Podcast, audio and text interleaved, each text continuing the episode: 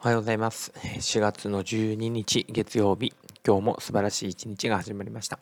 このチャンネルでは自分も子供も共に成長しようというコンセプトのもと、育児短時間勤務の実際や子育て中の学びを配信していきます。よろしくお願いいたします。えーと、今日はですね、新しい週が始まったということで、昨日日曜日、えー、僕は、えー、家族4人で、えー、親戚の結婚式に参加してきました。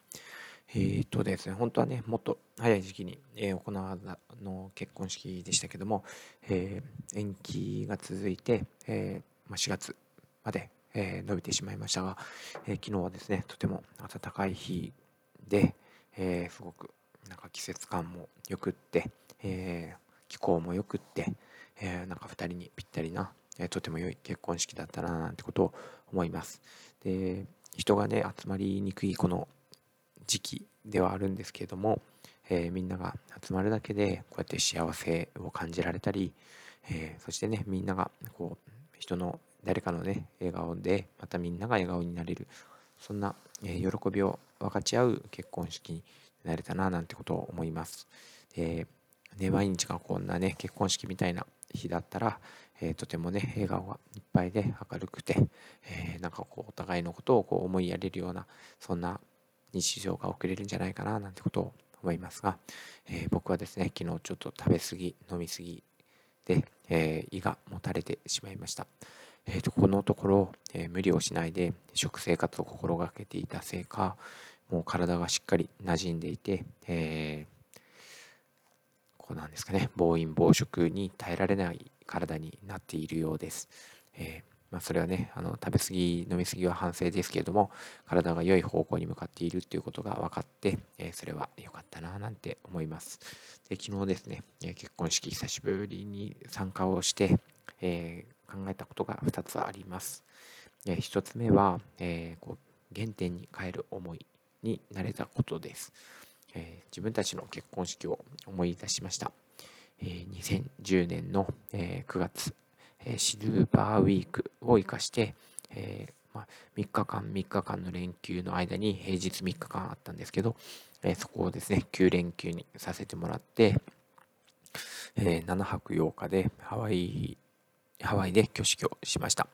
で両家の家族も一緒に行ってみんなで11人で行ったんですけども、えー、思い切って仕事も休ませてもらってあの贅沢に、ね、旅行もできて式もして、えー、とてもいいあの旅行になったなってこれ今でもやっぱり記憶に残っているななんてことを思います、えー、ハワイでの結婚式っていうのも最高で、えウェディング姿で道を歩けばたくさんの人から声をかけてもらえたり、えすごく良かったななんて思います、えー僕にとってのおばあちゃんを連れてったわけですけど、えー、まあねもう次みんなでこんな風にできるのはいつかわからないね、えー、まあ孫から何かねこう思い出に残るようなことをということで、えー、計画をしてね、えー、本当にあもうおばあちゃんにとっては最後の海外旅行かなとも思うんですけど、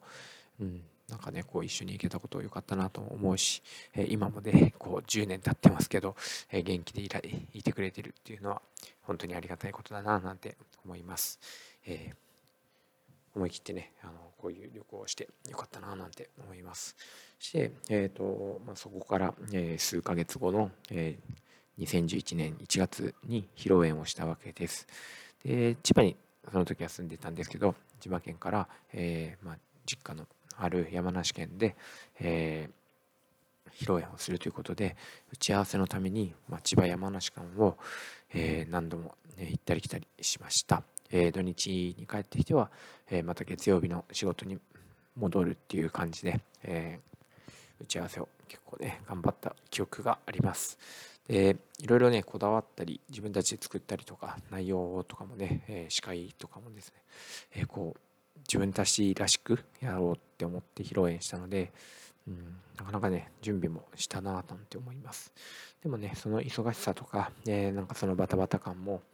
今こうやってね思い返すとその時一生懸命やっていたことってとても幸せだったななんてことを感じます。で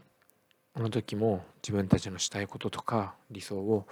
追い求めてたななんてことを思い出したり、えー、なんか自分たちらしくチャレンジしていたななんてことを、え、今でもね思い返して、え、私たち夫婦はあの やっぱりいつでもそういう気持ちでいるんだななんて10年前も今も同じ気持ちだななんてことを思っています。え、今もですね、え、いろんな挑戦、え、2, 人でね頑張っているし、え家族もできたのであの 失礼しました、えとてもね、えその時の初心に帰る気持ちになれたしまた新しい挑戦をしていきたいななんてことも、え振り返る機会になりました。でもう一つ、えー、考えたことが、えー、我が子我が子ですね。我が子の結婚式ではどんな父親だったと言ってくれるかなってことを考えていました、え、結婚式のね新婦のお話の中で、え忙しかったけど私と一緒にテレビを見て笑ってくれた笑ってくれたお父さんっていう話ね、えそれから本当は休みたい休日もいろんな場所に連れて行ってくれたっていう言葉がありました。えー、父親になるとね、こういう言葉にジーンと来てしまいますが、えー、ま、今ね、こう、僕がこの育児短時間勤務という